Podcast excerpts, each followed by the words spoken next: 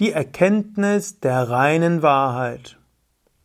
Kommentar zum 110. Vers von Vivekachudamani von Shankaracharya.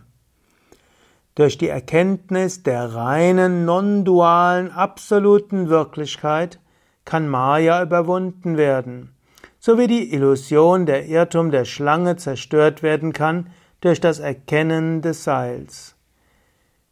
Die bekannten Grundeigenschaften von Maya sind Rajas, Tamas und Sattva mit ihren entsprechenden Wirkungen. Shankara, hm, ja, er schwankt jetzt.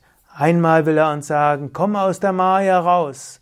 Zum anderen will er uns die Maya beschreiben. Wie kommst du aus der Maya raus? Erkenne die reine, absolute Wahrheit. Die Maya ist eine Täuschung. Aber die Täuschung ist eine Kraft des höchsten Wesens. Hinter der Maya ist das höchste Wesen.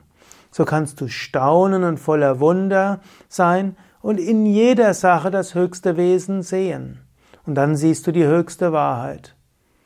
Wenn du einen Baum siehst und mit deinem ganzen Wesen den Baum erfasst, dich voll auf den Baum konzentrierst, wirst du ein Göttliches dahinter wahrnehmen. Brahman die höchste Wirklichkeit. Wenn du mit einem Menschen zusammen bist und dich ganz auf den Menschen konzentrierst, ganz in die Tiefe des Wesens des Menschen gehst, dort führst du Brahman, die absolute Wirklichkeit. Wenn du in der Natur bist und dein Herz weit werden lässt in alle Richtungen, dort spürst du Brahman, die höchste Wirklichkeit. Wenn du meditierst und es dir in der Meditation gelingt, dich zu lösen vom blabbernden Geist, vom blubbernden Gedanken, von den Emotionen und den Erfahrungen des Körpers, in dieser Ruhe, die in dir ist, dort ist Brahman, das absolute Wesen. Und so wie du das wahrnimmst, ist die Maya mindestens vorübergehend weg. Wenn du in der Maya bist, ist Sattva, Rajas und Tamas, Sattva Leichtigkeit, Licht und letztlich Reflexion von Freude.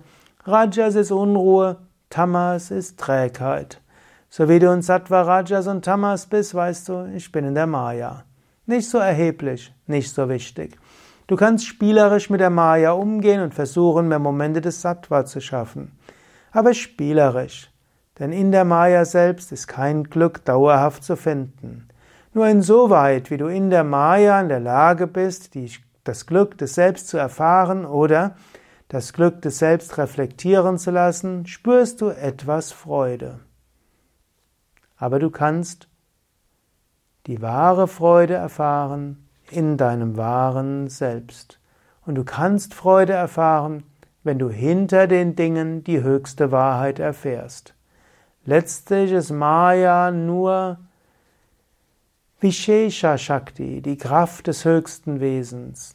Wenn du Zeit und Raum von Maya wegnimmst, bleibt nur Brahman übrig. Letztlich ist Maya Brahman in Zeit und Raum. Überwinde Zeit und Raum. Spüre das Ewige. Vielleicht jetzt.